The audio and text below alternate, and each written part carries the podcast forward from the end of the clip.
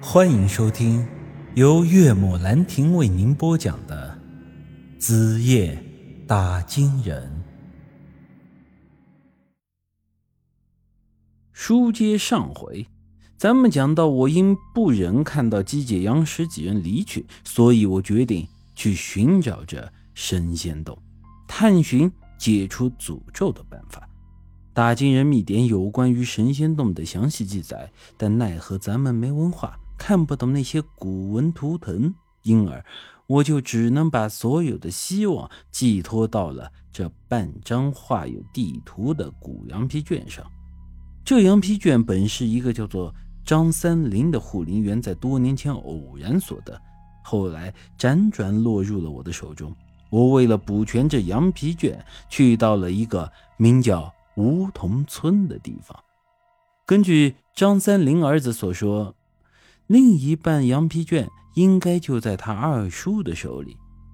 我们于是来到了梧桐村，从一个当地老头的口中得知，他二叔张三十在多年前就已经疯了，现在一个人住在村外的窑洞里。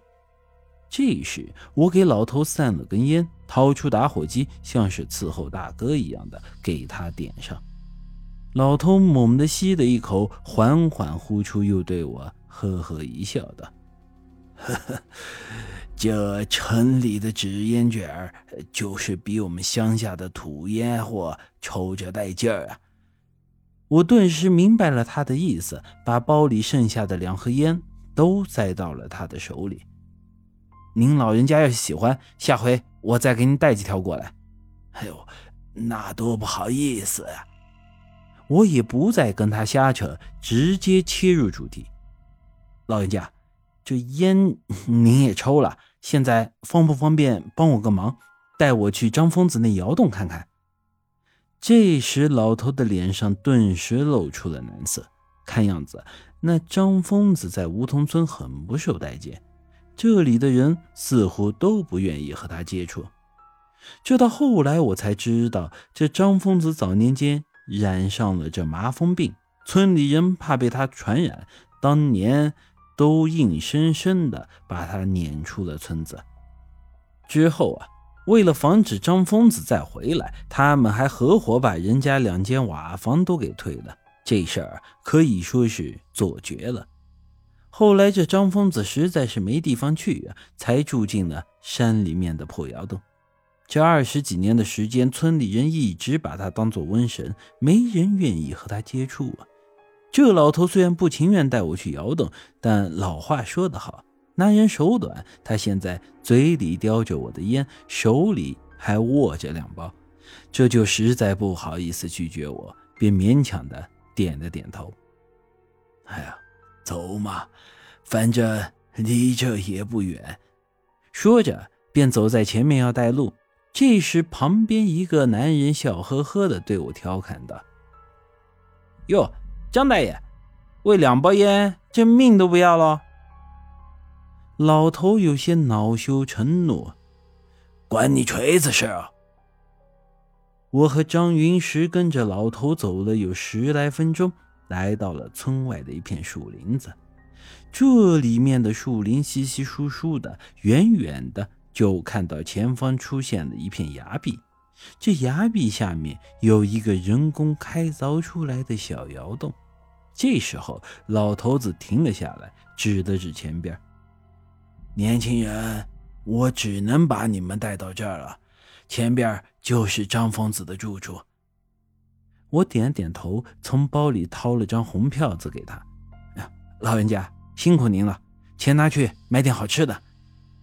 这老头呢也不客气，慌慌张张把钱塞进了包里，临走前还嘱咐了一句：“年轻人，虽然我不知道你们找他做啥，但我还是必须提醒你们一句，待会儿啊，千万要小心点他那个病。”可不是开玩笑的，这要是染上了，哎呦，那一身的皮肉得烂到骨头里去啊！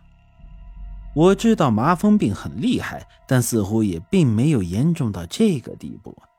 我向他点点头，应了声。